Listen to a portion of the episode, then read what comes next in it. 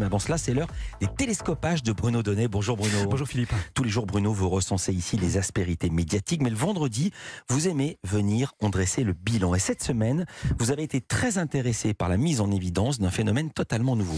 Oui, un phénomène préoccupant, Philippe, dont je ne soupçonnais pas qu'il avait été mis en évidence scientifiquement et que j'ai découvert lundi sur TMC dans la voix d'un chercheur de la Fondation Jean Jaurès. La fatigue informationnelle. La fatigue informationnelle. Alors jusqu'ici, je croyais être le seul à éprouver aussi régulièrement une profonde lassitude devant la mise en scène de l'information. Mais finalement, non. Ce phénomène, il toucherait plus d'un Français sur deux. Aujourd'hui, tu as 53% des Français qui souffriraient de ce symptôme. Nous sommes légion à en souffrir. Alors, eh bien, alors j'ai décidé de braquer mon télescope sur l'actualité de la semaine, de la passer au miroir grossissant, et je me suis aperçu qu'en matière, de fatigue informationnelle, il existait en fait trois formes de la maladie, trois pathologies très distinctes, puisque cette grosse fatigue touche à la fois ceux qui reçoivent l'actualité, ceux qui la font, mais également ceux qui nous la raconte. Alors, pour ce qui concerne ceux qui la reçoivent, la meilleure illustration m'est arrivée d'Angleterre, précisément des funérailles de la reine. Jusqu'à 2 millions de, de spectateurs, jusqu'à 4 milliards de téléspectateurs, c'est le chiffre qui a été annoncé. Car si l'audience planétaire de cette cérémonie a été colossale, j'ai tout de même dégoté nombre de fatigués, lassés par ce barnum médiatique totalement incongru. Et le premier fut d'ailleurs un Anglais, si si, repéré lundi sur l'antenne de CNews. Doit-on rester devant un cercueil pendant 24 heures Moi, je ne pense pas. Mais la meilleure, je l'ai entendu sur France 5 dans l'émission C'est dans l'air, qui a eu la riche idée d'inviter la grand reporter de l'Express, Marion von Runtergame. On fait une cérémonie d'une importance mondiale, comme une, une star d'un autre monde, à quelqu'un, finalement, qui, qui est l'héritière d'une richesse, d'une des plus grandes fortunes mondiales, sans aucun mérite, par le seul mérite de l'héritage et de la naissance. Ensuite, eh bien ensuite, je suis donc allé tendre l'oreille du côté de ceux qui font l'actualité. Du côté des héros de l'info, j'ai ainsi découvert que Vladimir Poutine et ses déclarations toujours plus va-t-on-guerre. Afin de protéger la Russie et notre peuple, nous utiliserons certainement tous les moyens à notre disposition. Ce n'est pas du bluff.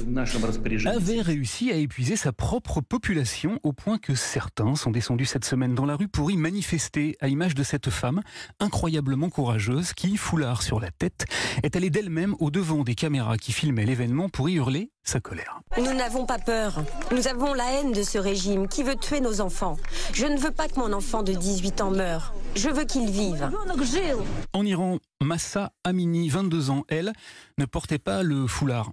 Pas aussi bien en tout cas. Arrêtée à Téhéran le 13 septembre par la police des mœurs parce qu'elle portait mal son voile. Elle en est morte, tuée par des policiers. Seulement voilà, depuis des centaines d'Iraniens manifestent eux aussi devant les caméras du monde entier pour dire leur immense fatigue et crier leur colère avec un mot d'ordre. Abat la dictature.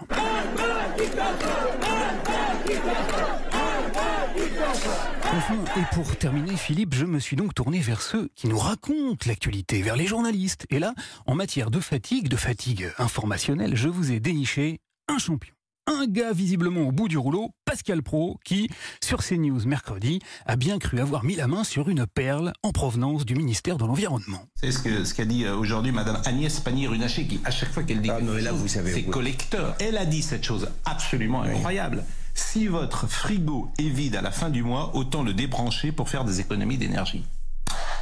Mais j'ai cru que c'était de Gorafi, moi. Problème, cette déclaration n'était pas issue du Gorafi, non, mais d'un compte Twitter parodique, baptisé, excusez du peu, Ministère Écologie Déserté, parodie.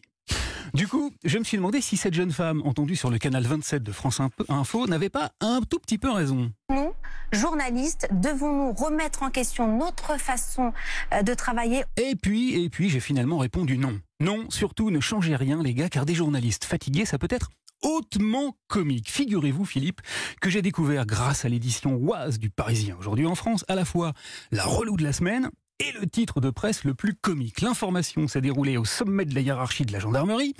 Et voici ce qu'a titré le journal. La colonelle Muriel Soria a pris la tête des 1400 gendarmes de l'Oise eh oui, elle a pris la tête de 1400 personnes d'un seul coup, étonnez-vous. Après ça, qu'on nous parle de fatigue informationnelle. Merci beaucoup Bruno Donnet, je ne peux que vous conseiller un bon week-end de repos. Sans prise de tête.